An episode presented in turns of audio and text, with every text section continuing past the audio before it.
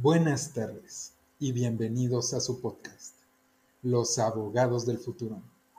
El día de hoy tenemos una gran invitada, una invitada de lujo en uno de los temas que están causando más revuelo en el ámbito jurídico mexicano. Eh, nuestra invitada del día de hoy nos acompaña de parte del despacho Santa Marina y Esteta. Eh, nos sentimos muy honrados de que nos puedas acompañar y ella es eh, Mariana Larrea. justo me gustaría dar una breve introducción de Mariana. Su, su, experiencia es bastante sobresaliente eh, en este tema de regulación de cannabis y creo que es una de las pocas profesionales que está muy especializada en estos temas. Me gustaría empezar con la parte profesional, ya que Mariana tiene más de siete años de experiencia profesional en materia de protección al consumidor, salud, regulación sanitaria y derecho corporativo. Además, ha participado en la asesoría legal a entidades nacionales y extranjeras, así como en la revisión y negociación de contratos especializados en derecho farmacéutico, regulatorio, bienes, servicios, almacenamiento, distribución, estudios de bioequivalencia y farmacovigilancia. Además, ha asesorado a diferentes participantes de la industria, farmacéutica principalmente, eh, además la industria que se encuentra eh, pues en el ramo de alcohol y alimentos en consultas regulatorias y diversos procedimientos eh, administrativos como lo son la COFEPRIS y la Profeco. Además, ella ha sido expositora en distintas conferencias nacionales e internacionales respecto a la legalización del cannabis en México. Eh, también ha trabajado en la incorporación de eh, diferentes entidades eh, cuyo objeto social está relacionado justo con el cannabis y su distribución en México, que puede ser algo que sea de interés para, pues, para nuestros radioescuchas o los que escuchan este podcast. Adicionalmente, ha asesorado a clientes nacionales e internacionales también en toda clase de negocios relacionados con el cannabis. Ella es egresada de la Universidad Nacional Autónoma de México, eh, de la licenciatura en Derecho, y además cuenta con un diplomado en Derecho de la Empresa. Eh, una vez dicho esto, me gustaría platicar un poquito qué es lo que ha venido pasando con eh, la regulación del cannabis en México, que creo que es un tema eh, pues muy, muy en boga, ya que distintas empresas de la industria del cannabis eh, este lunes llamaron al Congreso mexicano para, pues bueno, ver qué es lo que pasa con esta parte del cannabis estuvo involucrada también la Suprema Corte y eh, ha habido una discusión que no está claro en este momento eh, cómo está justo esta regulación. En mi punto de vista está un poco en, eh, el limbo. voy a, citar una, parte que justo estuvo este, en boga estos días, que dijo Hugo Álvarez, que es el fundador de Cancura, que está especializada justo en eh, cannabis medicinal. Él dijo, aún con la declaratoria de la Suprema Corte y ante los retrasos del Poder eh, Legislativo de emitir el marco normativo, la naciente industria del cannabis no saldrá del escenario de incertidumbre en el que se ha mantenido justo empezando con esta frase, eh, me gustaría, Mariana, que nos dieras un poco eh, tu punto de vista respecto a la regulación del cannabis en, México y qué es lo que va a pasar justo eh, con ella. Bueno, ya sin más preámbulo, adelante. Muchísimas gracias, Juan. gracias por el espacio, por la oportunidad. Es muy importante que en esta nueva industria, como lo dijiste, la industria naciente del cannabis, se haga este tipo de ejercicios, de podcast, conferencias y estemos constantemente informándonos y cuestionando qué es lo que vemos en las noticias. Porque pues como encontraremos noticias con buenas noticias, como fue la declaratoria de constitucionalidad del mes pasado, también encontraremos noticias que últimamente nos hemos dado cuenta que empiezan a surgir como intoxicaciones y, mentiras y falacias que, se están empezando a crear justo por todo este estigma y la falta de conocimiento del cannabis, ¿no? Entonces agradezco muchísimo el poder estar aquí. Eh, estoy verdaderamente emocionada de, poder participar. Yo la verdad como abogada jamás me imaginé estar en tema de regulación de cannabis. Primero porque la verdad no soy consumidora. He probado el cannabis, pero no soy consumidora. Mi primer acercamiento con el cannabis fue por un tema medicinal. Pude darle a mi papá, antes de que falleciera, eh, un gotero de cannabis que le ayudó muchísimo para el tema del cáncer y fue ahí donde decidí tomar este tema como una de mis luchas personales porque definitivamente si él hubiese tenido acceso a un cannabis medicinal a tiempo, la historia hubiese sido muy distinta. No puedo decir seguiría aquí con nosotros, pero sí podría decir su tratamiento hubiese sido muchísimo mejor.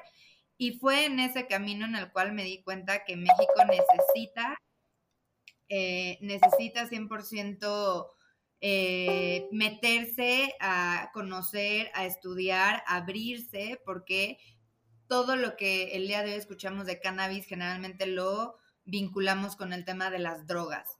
Y este estigma es el que le ha hecho mucho daño tanto a la industria, pero no nos damos cuenta que nos estamos haciendo daño también a nosotros, porque estamos cerrándonos la puerta a un tema de inversión, de atracción de trabajo, de desarrollo de empresas, de salud, de medio ambiente, que podría beneficiar muchísimo a nuestro país y más aún eh, saliendo, bueno, ni siquiera ya sé si estamos saliendo, pero en esta pandemia que tanto ha afectado a nuestras familias, a nuestra salud mental, a nuestra economía y a todo. Entonces es ahí en donde yo decido poder hacer algo al respecto. Fundamos eh, Amenic, con la intención de estar informando, de estar terminando con el estigma, de estar acompañando, de estar cabildeando en el Senado, en Cámara de Diputados hemos estado ahí eh, tratando de compartirle a los legisladores que esto es un tema que va más allá de una droga, que esto es un tema de impacto para nuestro país y, y también para el mundo, ¿no? Y se está viendo en la regulación que ya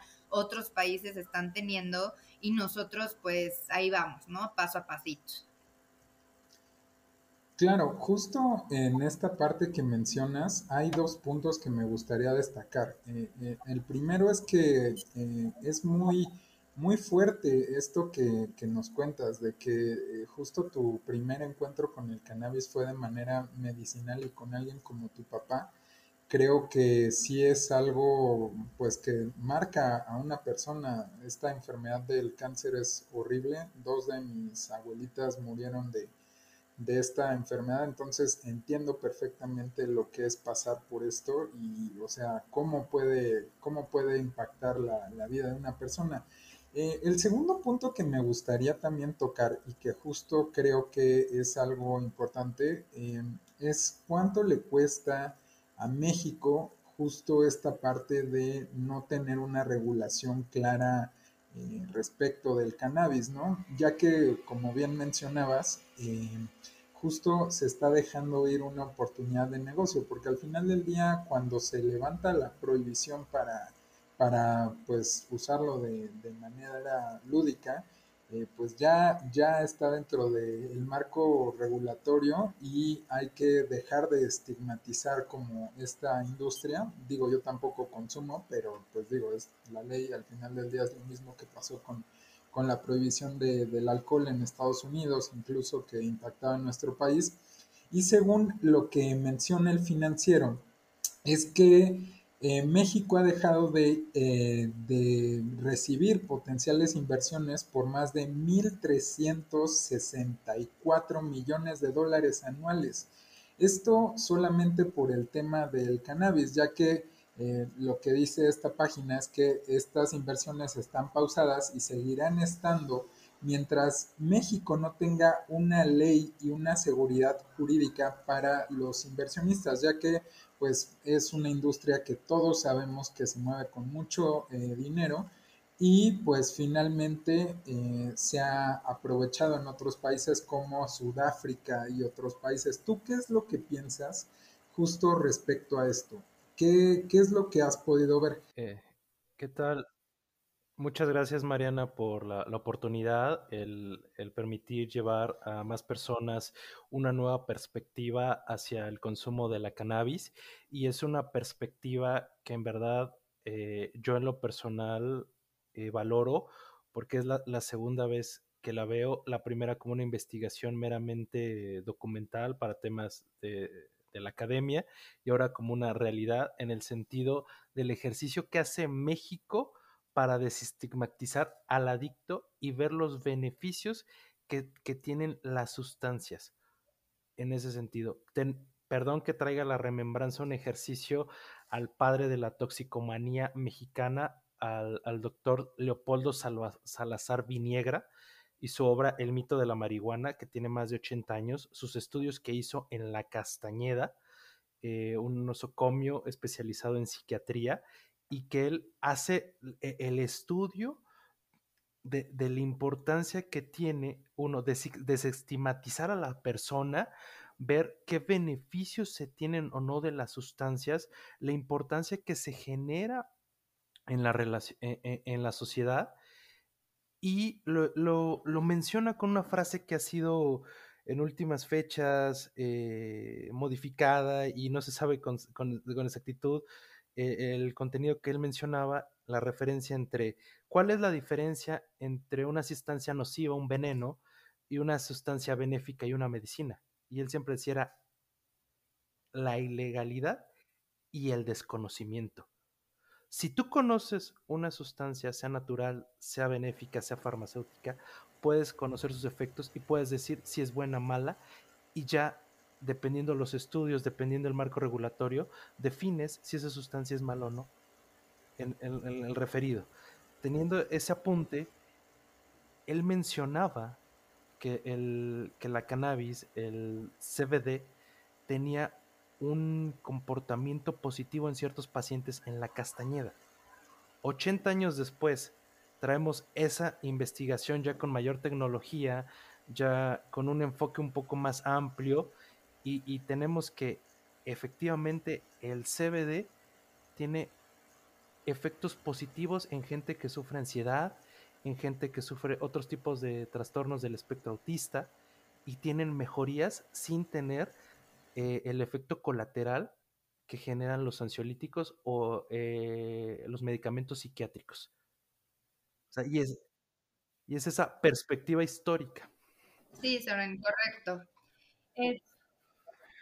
Sí, creo que nos tenemos que remontar un poquito antes a las bases del cannabis, porque justo en esta falta de conocimiento escuchamos a diario conceptos como CBD, cannabis, marihuana, THC, cannabinoides, cannabidiol, etcétera, que, que, la, que nos perdemos, ¿no? Entonces sí me gustaría platicarles a ustedes y a su auditorio un poquito la generalidad para que de ahí, partiendo de conceptos generales, podamos ir eh, teniendo esta charla, ¿no? Entonces, la cannabis es el nombre del género de la planta de la familia de las cannabáceas y tiene tres especies principales, la cannabis sativa, índica y ruderales. Estas plantas son eh, comúnmente conocidas el día de hoy por el consumo personal eh, que se hace de, la flor del cannabis, ¿no? El nombre marihuana es un término genérico que se le da a la planta en la época del Refer Madness con la finalidad de estigmatizar a la cannabis como algo malo. ¿Por qué? ¿Qué estaba pasando en Estados Unidos en ese entonces? Había una guerra en el Congreso entre las empresas de papel y las empresas de tejidos en contra del cannabis y principalmente, ahorita les explico, del cáñamo, porque es un producto muy competitivo, muchísimo, bueno, 100% natural que produce muchísima más grande cantidad tanto de papel como de tejido y que estaba siendo un problema económico para esas empresas. Entonces dijeron, oigan, ¿cómo, cómo, nos vamos a organizar? Porque este cáñamo está siendo verdaderamente un problema. Pues muy fácil. El cáñamo es una subespecie de la cannabis sativa, que es cannabis sativa L, que tiene propiedades e incluso físicamente es completamente distinta, pero termina siendo de la familia del cannabis. Entonces, todo lo que es cannabis lo generalizaron como marihuana y lo prohibieron en el tema de eh, la ley y, y la guerra contra las drogas en ese entonces. Y de ahí es donde por la palabra cannabis venimos arrastrando un estigma, porque cuando Estados Unidos prohíbe este tema de cannabis, México automáticamente también lo prohíbe. De hecho, por ahí les voy a mandar, ahí eh, está el dato que se publicó en el diario oficial de la federación, eh, la legalidad en ese momento del cannabis y un mes después se abrogó ese decreto porque pues obviamente traemos instrucción de ahí arriba. Entonces, es, es cannabis como género que envuelve a todas las especies, es como los cítricos, tú puedes ver una toronja y una naranja y son, eh, son frutos completamente distintos de la misma familia. Aquí vemos a distintas especies de cannabis y a una subespecie bien importante que es el cáñamo o eh, cannabis activa L, que juega un papel básico para esta industria. Entonces, en el momento, este estigma eh, viene desde ese momento, desde el momento en que todo el mundo cree que todo lo que es cannabis es droga y, no pasan por ese filtro de que las distintas especies eh, son completamente diferentes y sirven pues para muchos fines distintos. Se ha comprobado que el cannabis tiene más de 100 usos eh, en manera industrial. De cannabis podemos sacar, como ya lo dije, papel, plástico, bioplástico, eh, perdón, biodiesel, alimento, podemos sacar obviamente los cannabinoides que sirven para distintos tipos de cosméticos, de medicamentos. Entonces nos abre un mundo entero de posibilidades al respecto de qué, hay con, el tema del cannabis, ¿no? Hablando de, este tema del estigma y de la criminalización a los, a los consumidores, lamentablemente te puedo decir que hasta el último proyecto de decreto de la ley que eh, pues no fue aprobado el 30 de abril de este año, sigue existiendo ese estigma. La ley te sigue o el proyecto de ley te sigue hablando de un consumo em, problemático del cannabis, ¿no? Tú, tú decías hace ratito, oye, pues, pero sirve para temas medicinales y la sustancia, y no, a ver, no, no, no. Todo en exceso es malo el azúcar, el café y otras sustancias tipo el alcohol y el tabaco, ¿no? Entonces, tenemos que partir de ahí y si estás hablando de un consumo problemático de cannabis, ¿por qué no hablamos de un consumo problemático de azúcar? O en la ley federal en contra del tabaco, ¿por qué no hablamos de un consumo problemático de tabaco? ¿No?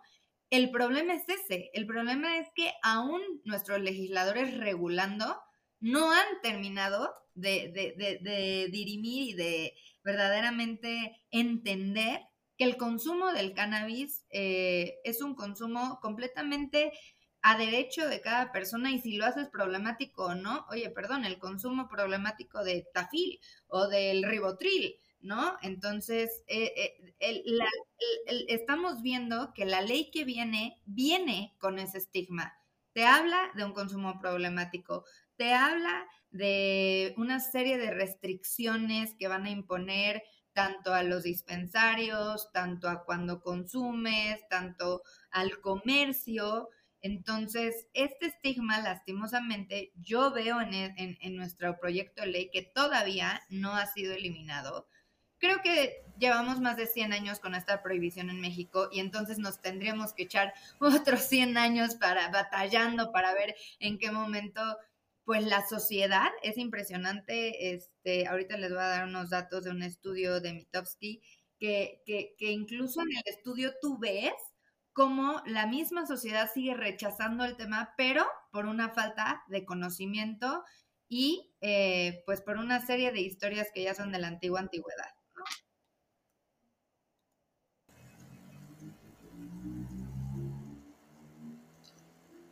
Claro, y justo creo que es un tema bien interesante y algo que, que ahorita justo escuchando tu, tu explicación, que la verdad eh, creo que es muy, muy buena. Eh, en realidad sí, este, yo tenía un conocimiento muy burdo al respecto de las especies y subespecies y todo esto.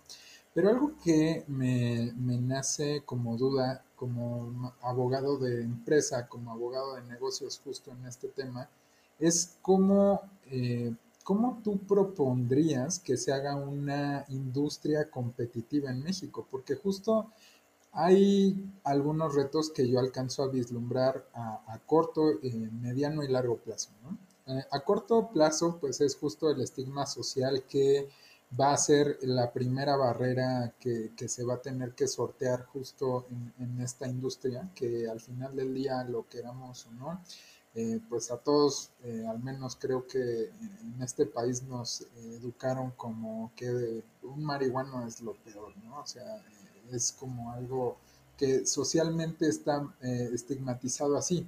Sin embargo, eh, pues en el pasado, eh, pasó lo mismo con el alcohol, lo mismo con el tabaco, muchas otras drogas, no drogas incluso algunas que eran legales y luego fueron prohibidas, pero bueno, ese sería como... es que desde ahí, o sea, desde ahí nuestra configuración así viene de, de todo, decías, de todo lo que hemos aprendido. En automático, decimos drogas cuando en realidad son sustancias. Y en realidad ese, ese, ese es el problema, que nos están regulando a una planta, a una planta como una sustancia. E, e, ese, es, ese es el mayor problema, porque lo único que te da el high en el momento del consumo del cannabis es el THC, que es un cannabinoide que está clasificado como una sustancia. Ese sí, pero así como el como como que sea una que sea una sustancia psicotrópica, tampoco la debe de estigmatizar, porque justo los las sustancias psicotrópicas son las que ayudan a salir de problemas de dolor y temas de salud, etcétera. Solamente tienen que estar reguladas. Perdón que te interrumpí.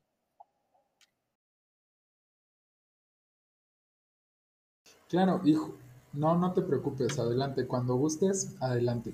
Justo con esto que, mencionabas, eh, me acordé mucho de que mi abuelita me decía que ellos normalmente cuando tenían dolores, eh, justo tomaban una, hoja de amapola, ¿no? Por ejemplo. Entonces, estas plantas en ese momento no, se sabía eh, cómo procesarlas químicamente para hacer este, pues otro tipo de, de sustancias ilegales, pero sí, justo yo coincido totalmente con, tu punto de vista. Y, algo que, me gustaría también saber es cómo, cómo harías un marco jurídico ad hoc, justo em, tomando en consideración estas estos beneficios que nos mencionas que tiene eh, pues eh, la cannabis y sus variedades, ¿no?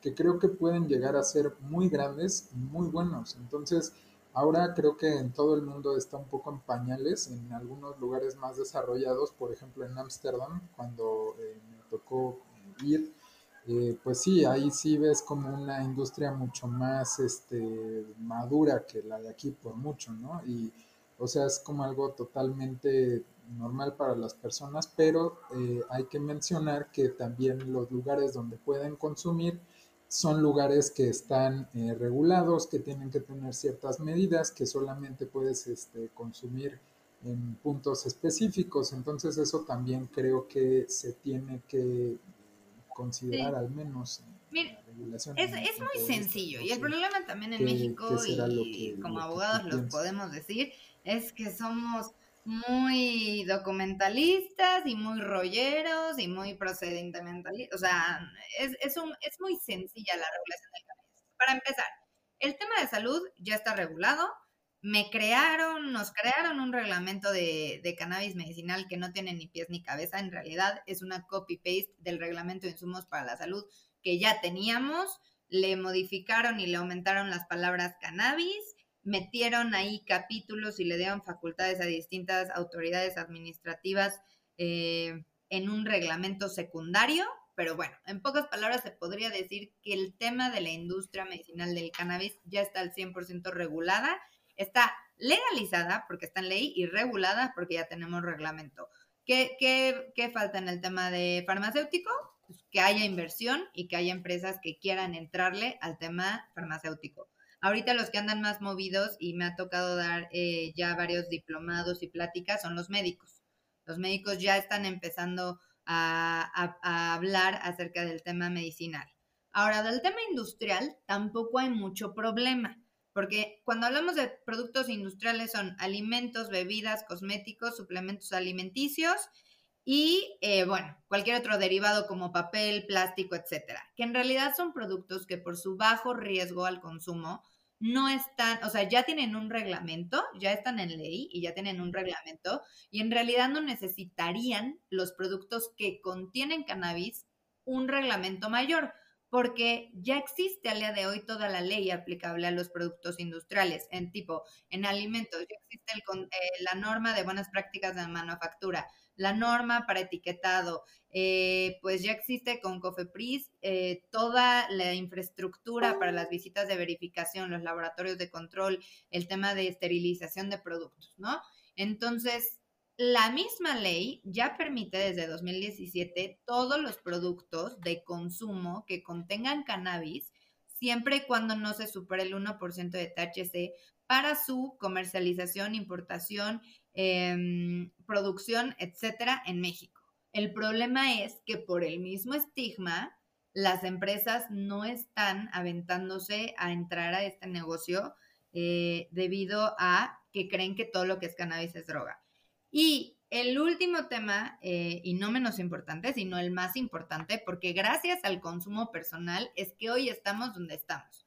Gracias a que hace cinco, que fue 2015, 2016, se aventaron a empezar a presentar los amparos de consumo para uso lúdico y recreativo, es que hoy hemos avanzado hasta donde estamos, es que hoy existe una declaratoria de inconstitucionalidad por parte de la Suprema Corte de Justicia que eh, reguló dos artículos de la Ley General de Salud para terminar con eh, el absoluta, la absoluta prohibición del consumo del cannabis.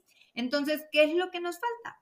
Únicamente lo que nos faltaría es, si quieren una ley, pues bueno, una ley, ok, en la cual se regule al mercado la trazabilidad para poder incentivar a las personas a tener un, un consumo responsable y ayudar a las personas mismas, ¿no? Porque en un mercado negro, pues, ¿cuál es la responsabilidad? Tú compras lo que te dan, porque te lo dan, porque te encontraste a tu amigo que te dijo que mandaras a WhatsApp a no sé dónde, y, y, entonces ahí sí hay un riesgo a la salud muchísimo mayor a que si el Estado se aventara a solamente regular la trazabilidad. ¿Qué es la trazabilidad?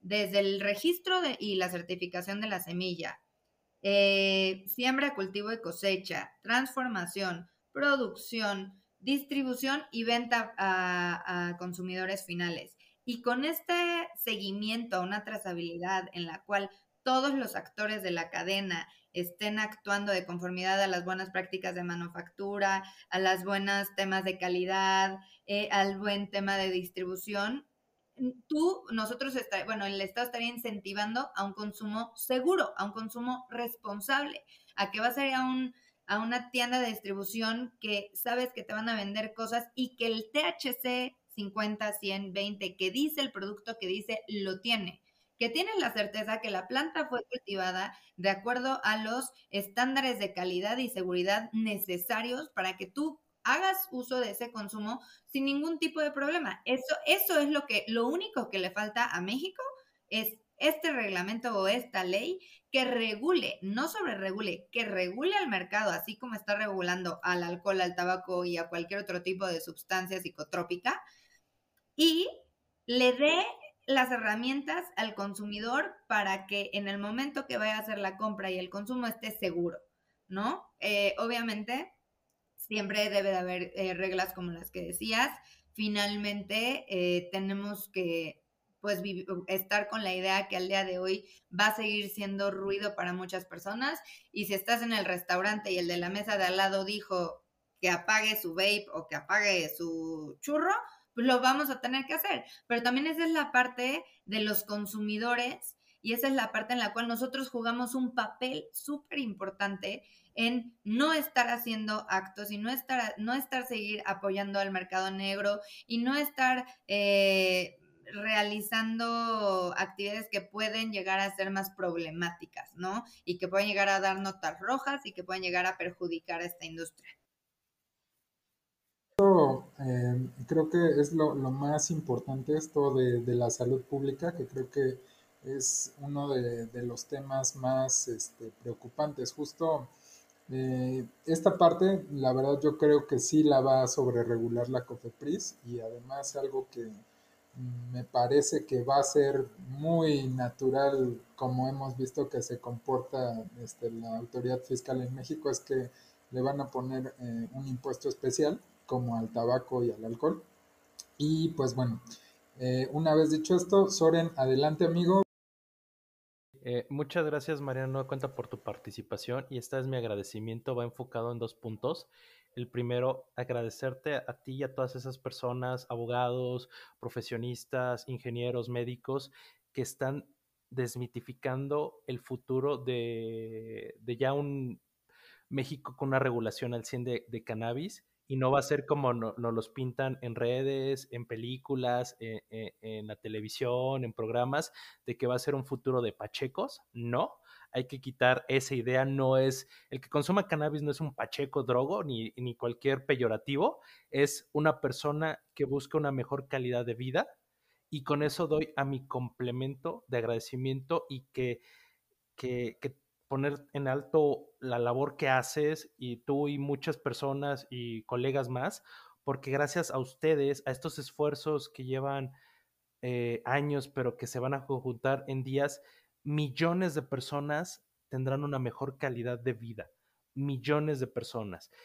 Y, y traigo el ejercicio de España, Canadá, que tardaron y, dudaron en su regulación de, cannabis por el tema de satanizar el THC, sectores conservadores, diciendo que este eh, psicoactivo generaba demasiados problemas y hoy este THC demuestra eh, efectos analgésicos, antiinflamatorios, antitumorales. Incluso estos sectores conservadores están liderando investigaciones en materias de Parkinson, en materias de esclerosis, en materias de VIH, para dar una mejor calidad de vida a las personas y, ¿por qué no?, tener una esperanza de vida. O sea, como tratamientos complementarios ya definidos para que estas personas tengan esperanza de vida. Y es agradecer y, pedirle a nuestro auditorio que, que, todo lo que se habló, se hable, lo vean con esta perspectiva. Uno, no va a ser un futuro de pachecos. Y dos, las millones de vidas que se van a impactar de manera positiva.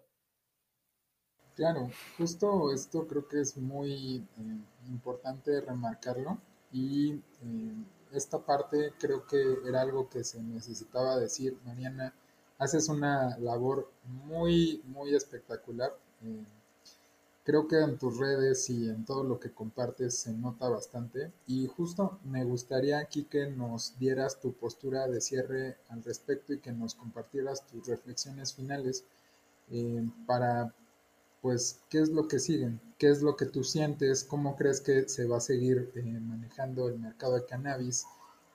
¿Cuáles crees que van a ser los eh, impactos a mediano plazo de, lo que está pasando? Y este, pues bueno, eh, también si quieres dar al final tus redes sociales y dónde te pueden contactar, adelante. Eh, bueno, pues primero que nada dejarle al auditorio, aclararle al auditorio al respecto de los tres distintos usos que podemos hacer del cannabis, que es el industrial, el medicinal y el de uso y consumo personal.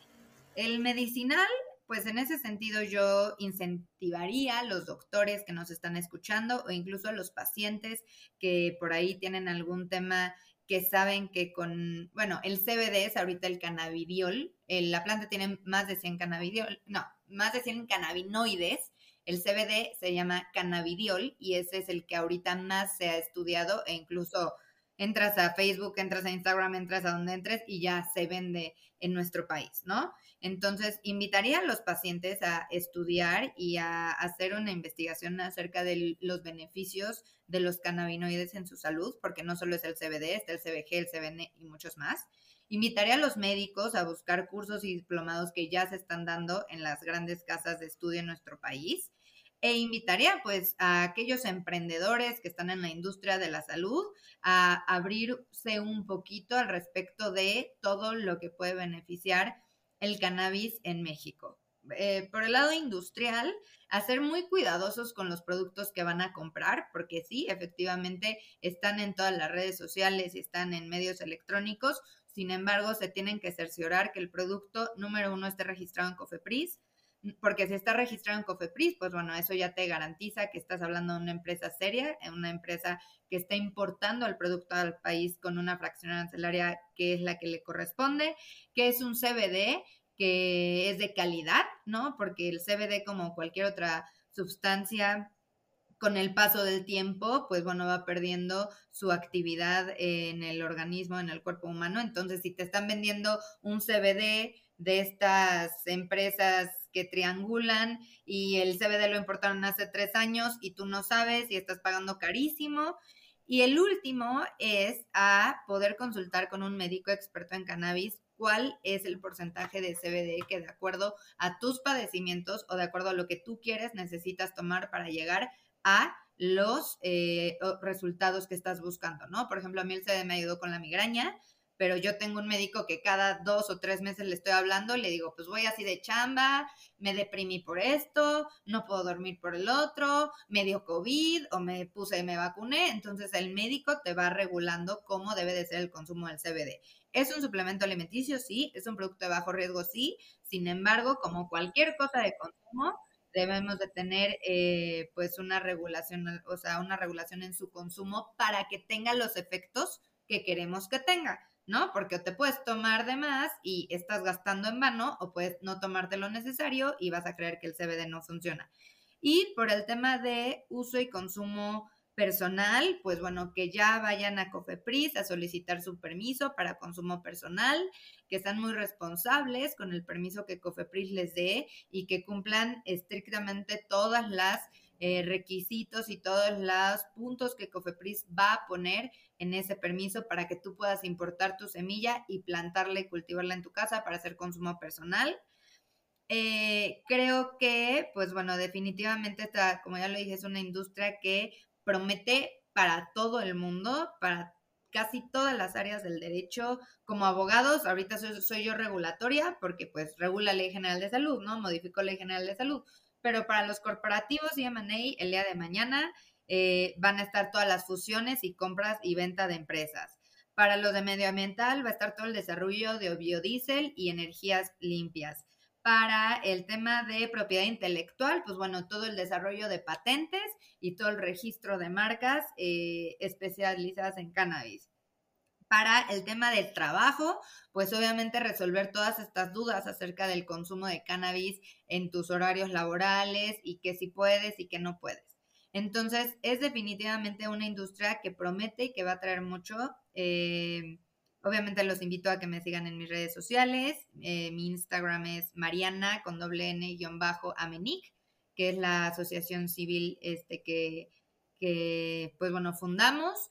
Y pues bueno, obvio en Santa Marina para todo el tema corporativo, por si te interesa crear una empresa, por si escuchaste que quieres traer un negocio y que el primo de California te dijo que te manda CBD y que cómo le haces. Entonces, eh, también por ahí, ¿no? Eh, y nuevamente agradecer, agradecer, como tú decías, una de tus primeras preguntas que ya no contesté es, ¿cuánto nos está costando? Pues más que yo verlo en tema de dinero, ¿cuánto le está costando a nuestra salud? Por ejemplo, yo dejé de comprar como, me gastaba 3 mil pesos en migraña al mes y ahora con mi gotero de CBD, la verdad me dura tres meses, cuesta la mitad y me es hasta un beneficio a mi economía, ¿no? Y más allá mi salud, porque ya no me estoy metiendo químicos. El CBD, y ya nada más como nota ya sé que ya tenemos que cerrar, el CBD es un cannabinoide que nuestro cuerpo también produce de manera natural busquen esta parte e investiguenlo. Nosotros tenemos un sistema endocannabinoide. que al momento que tú consumes cannabis de en cualquier forma, tu cuerpo lo reconoce como natural porque nosotros mismos los producimos. Tenemos receptores, CB1 y CB2, que estos receptores lo que hacen al momento que tú empiezas a consumir cualquier tipo de cannabinoide es se fortalece el sistema endocannabinoide y crean acciones biológicas necesarias. ¿Esto qué quiere decir? Que el CBD a ti te va a ayudar distinto de lo que a mí me ayudó. ¿Por qué? Porque todos tenemos necesidades biológicas distintas. Entonces, sí es un tema bien interesante. Si quieren, ah, volvemos a armar otro, otro programa así y ya empezamos a tocar temas más puntuales. Pero, pues bueno, muchísimas gracias. No, muchísimas gracias a ti, Mariana. Eh, justo eh, sí estaría muy interesante hablar ya algo más en específico. Eh, en general nosotros nos dedicamos a más temas financieros y temas de energía, que ese es como nuestro fuerte.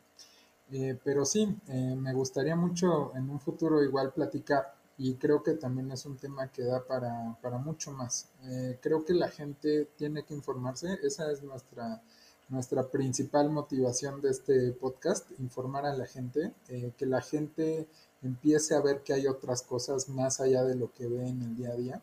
Y justo creo que el cannabis y su entrada a México, pues eh, da esta posibilidad y creo que eh, siempre es un gusto platicar con abogados altamente especializados como tú, justamente en estos temas.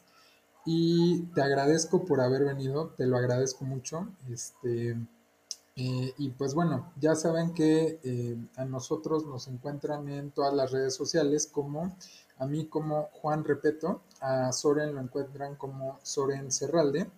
Y también, igual, si, este, si necesitan algún servicio legal, nos pueden encontrar en www.corporeto.com. Eh, pues sería todo y hasta la próxima.